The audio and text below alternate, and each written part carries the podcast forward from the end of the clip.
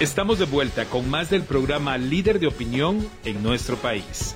Con criterio, por Fabulosa 889. Bueno, aquí de regreso y vamos, vamos a comentar hoy con un periodista la, la, crisis política en Francia como consecuencia de las reformas a las pensiones que el presidente, el señor Macron, quiere, quiere hacer. Vamos a hablar con Michael Foyur, él es periodista. Michael, buenos días, bienvenido. Buenos ¿Qué tal? Todo bien, nosotros bien. Aquí estamos Javier y Juan Luis. Así que, ¿por qué no haces una especie de titular corto de cómo ves tú la situación en Francia? Bueno, depende de qué situación está hablando usted. Eh, si es de la reforma en sí que acaba de, pasar de manera forzada o si está hablando de las manifestaciones. Pues habla de las dos, venga. Bueno, pues em, ha habido muchos intentos de reforma de la, de la, del sistema de financiamiento de la, de la jubilación en Francia de estos últimos 30 años que siempre van en el mismo sentido, que es prolongar la duración de, mm, o el número de años de trabajo para, eh, para poder financiar entonces la jubilación de, la gente ya retirada. Em, la idea es, em, ¿cómo decirlo?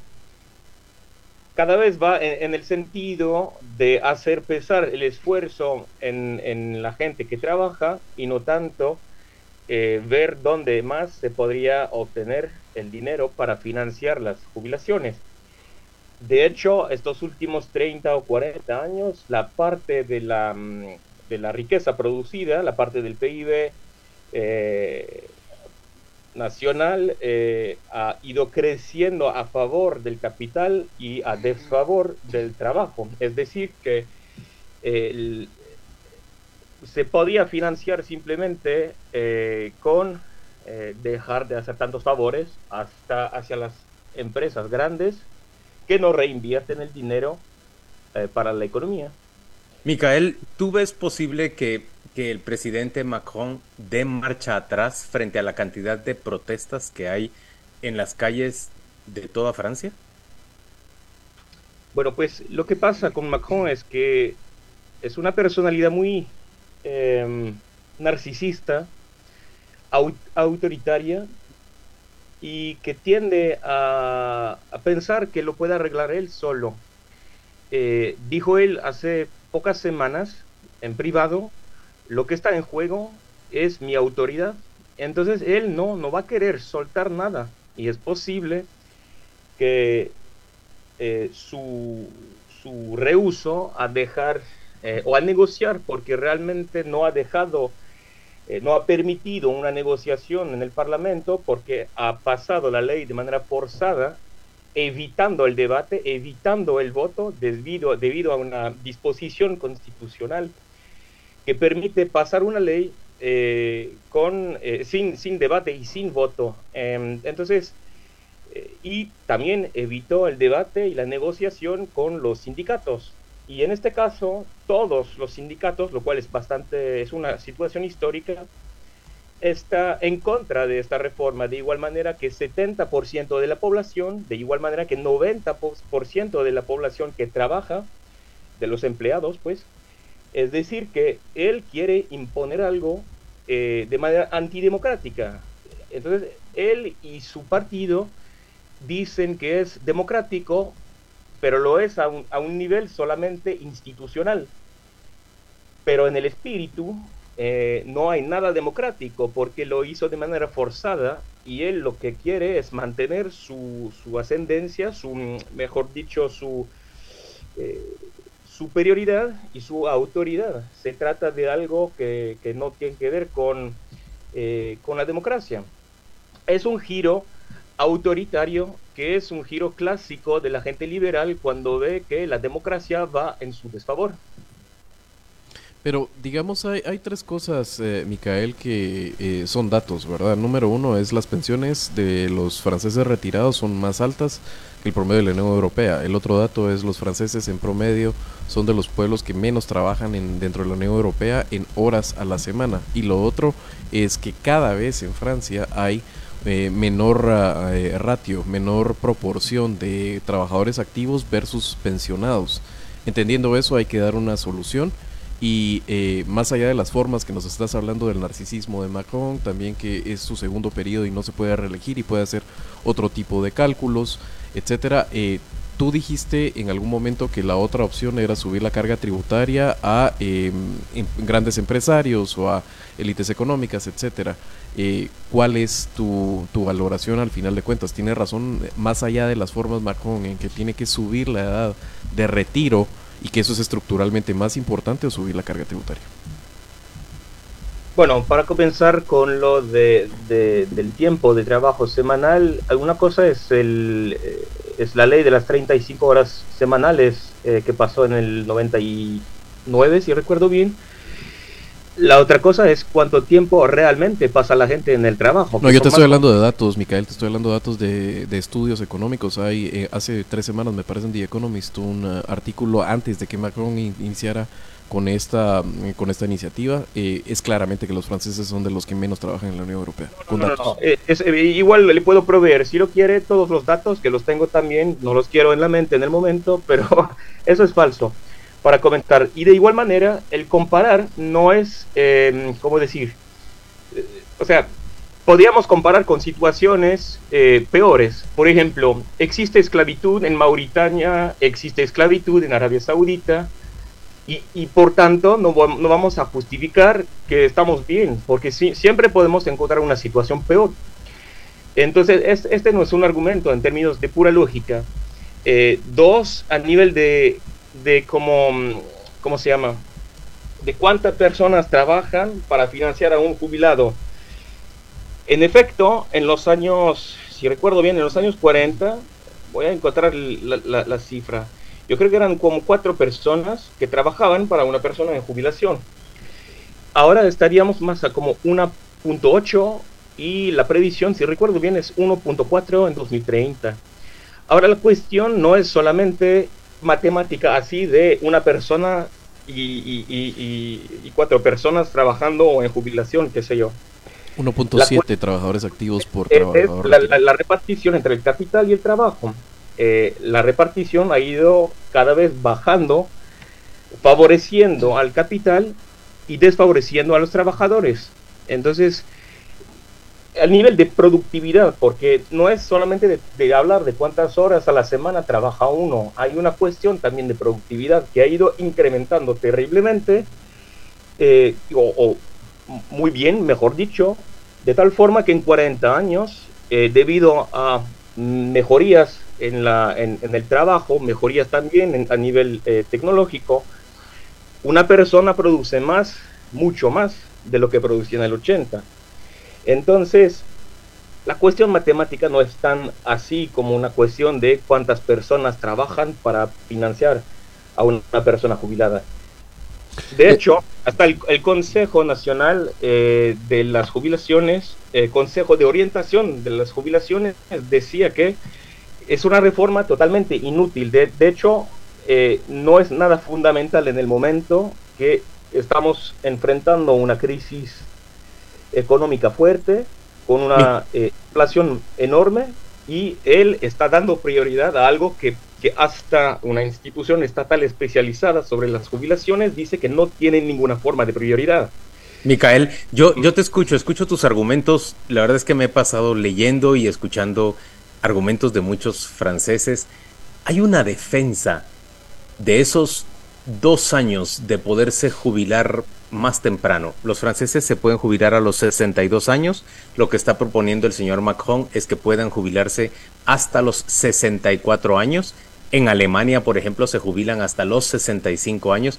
Pero hay una defensa de parte de los franceses por esos dos años que se les retardaría su, su jubilación que nos cuesta entender en otras partes del mundo en donde no hay para nada certeza respecto a la a la jubilación, ni hay, digamos, ese estado de bienestar que disfrutan ustedes. Claro, trabajan para, para disfrutarlo. Si no se da la reforma, si tiene que dar marcha atrás el señor Macron, ¿cómo van a hacer para financiar? ¿De qué otra manera se puede financiar el sistema de jubilaciones, el sistema de pensiones francés, para que no vaya a la quiebra en el mediano plazo? Bueno, pues hay varias eh, opciones eh, y alternativas. La primera es aumentar la contribución de los asalariados, porque es un sistema que no es eh, estatalizado, sino que es un sistema de mutualización, por, o sea, es, una contribución de los asalariados que pagan entonces la jubilación. Em, entonces, la primera cosa sería aumentar la, la contribución individual de los asalariados. Dos, sería hacer participar a los jubilados también, porque su nivel de vida promedio es superior al de la gente que trabaja. Eh, pero la cosa, y es fundamental, es que 40% del voto para Macron es de viejos, es de gente jubilada. Entonces él no quiere hacer que contribuyan cuando en 2017 él mismo decía que estaba favorable a, ello. Y pues está la, la, última opción, que obviamente choca a cualquier liberal, pero que es de buen sentido, es hacer que contribuyan más eh, las empresas. y las empresas más ricas. Es decir, hemos visto pasar eh, la captación del PIB eh, por los ricos, por las empresas más fuertes de Francia, de un 25% cuando él tomó el poder en el 2012, a yo creo que estamos a como 50%, es decir, que en promedio, en promedio, los franceses trabajan un día entre dos para, para los ricos que realmente no invierten tanto en la producción, es decir, en el, en el trabajo o en, o, en las herramientas de producción, sino que mm, como hacen jugar, digamos, hacen trabajar este dinero en, la, en, la, en las finanzas, en la economía financiera. Es decir, que no tiene ningún beneficio para el país. Y de hecho este país está decayendo. No solamente hay una desindustrialización fuerte, pero hay un empobrecimiento de la gente. Eh, Micael, eh, sí. A, raíz de que Macron, que nada más es eh, la, la, continuidad de 40 años de una lógica fanática a favor del capital, que no ha permitido cumplir las promesas de mejorías a la situación general de la población y lo estamos viendo. Entonces hay como, más allá de, la cuestión de las jubilaciones, hay una cuestión de resentimiento que va creciendo hacia, eh, hacia un proyecto económico y político que ha sido rechazado muchas veces, no solamente mediante manifestaciones, sino también mediante votos, como en el referéndum del 2005 en contra del proyecto de constitución europea que ha sido rechazado eh, por la mayoría de la población y que luego ha sido validado por los políticos en contra de la decisión democrática de la gente. Entonces, de eso se trata fundamentalmente. Y digamos que la cuestión de la jubilación es, una, es como un pretexto, es como la gota que hace rebasar el vaso, como decimos en Francia. Eh, Micael, eh, en todo este debate hay un, punto que no hemos abordado. Los 62 años se ponen como, como un tope de jubilación producto de unas condiciones sociobiológicas eh, de otra época. De otra época.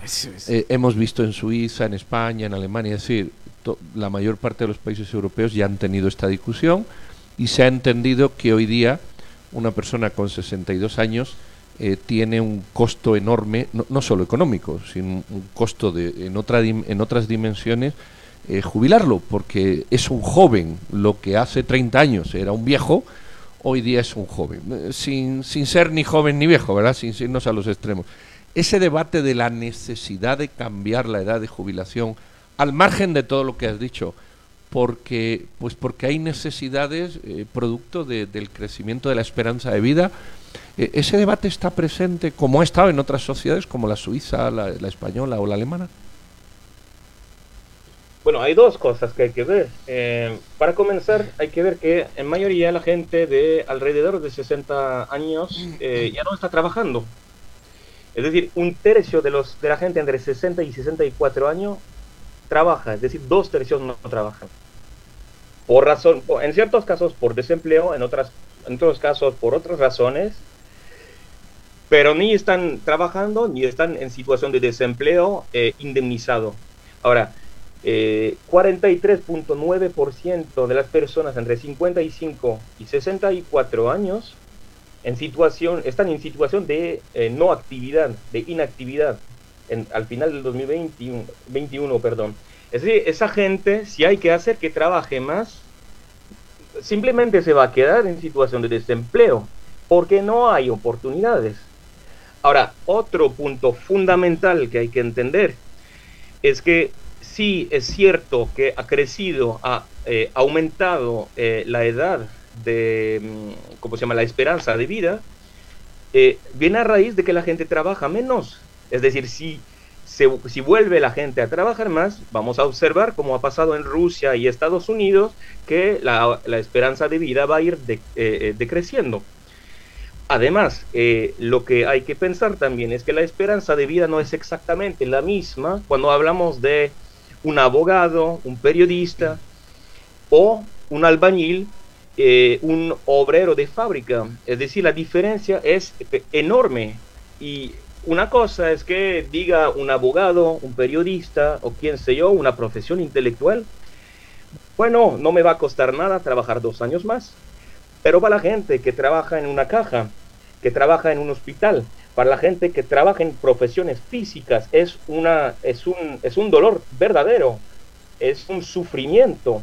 Y es un sufrimiento que viene sin compensación porque Macron justamente ha ido favoreciendo, lo repito, el capital, los mega ricos, y no estoy hablando de las empresas comunes, que son indispensables a la economía francesa. Estamos hablando de favores a empresas que no reinvierten el dinero que han ganado sino en la economía financiera. Es decir, son, son parásitos realmente, están chupando. O sea, solo para, para, eh, para ver si podemos sintetizar tu argumento. Tu argumento es lo que hay que hacer es subir la carga tributaria a los, a los contribuyentes que podrían pagar más y no tocar absolutamente nada de lo estructural, no tiene nada que ver las variables demográficas, que sube la expectativa de vida, que tienen, efectivamente, aquí lo estoy viendo, son el cuarto país eh, que trabaja menos en, en Europa y que tiene una de las edades de retiro más jóvenes y que además la pirámide poblacional ha cambiado. Ese es el, resumen de tu argumento.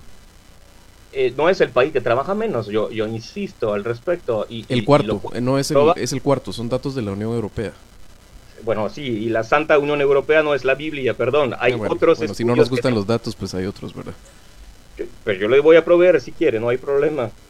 Eh, y, pero obviamente uno podría comparar con Guatemala, por ejemplo, donde la gente trabaja como burros por eso estamos comparando en la Unión Europea, estamos comparando algo que es... Pero, eh, o sea, si se trata de comparar con situaciones peores, siempre lo peor va a ganar. Ahora, uno puede decir que hay una exigencia. Yo recuerdo una cosa, en, al final, al principio del, siglo XX, el economista liberal Keynes imaginaba una, una situación en la cual la gente iba a trabajar 15 horas a la semana eh, por razones de progreso tecnológico. Yo creo que se podría imaginar algo así, tender a trabajar menos, no necesariamente 15 horas, pero hay tantos trabajos perfectamente inútiles que se podría hacer, imaginar otro tipo de organizaciones. Bueno, pero este es otro tema. Alternativas hay. La cuestión fundamental desde que está en el poder Macron, pero que es una lógica de 40 años, es que las fortunas han ido explotando, creciendo desmedidamente sin que la gente se beneficia de, beneficie de ello. Es la gran promesa de los liberales. Dejemos a que las empresas, a que los empresarios ganen más dinero y lo van a reinvertir. No lo hacen. No lo hacen. Hay más pobres, hay más delincuencia, hay más prisiones. No hay beneficio para la gente. Muy bien. Muy bien, Micael Follor, periodista, muchísimas gracias por esta visión del conflicto francés en relación con las pensiones. Te agradecemos la comunicación y te deseamos lo mejor para pues para este día o para esta semana que inicia hoy. Saludos cordiales. Gracias, muchísimas gracias. Feliz semana a ustedes.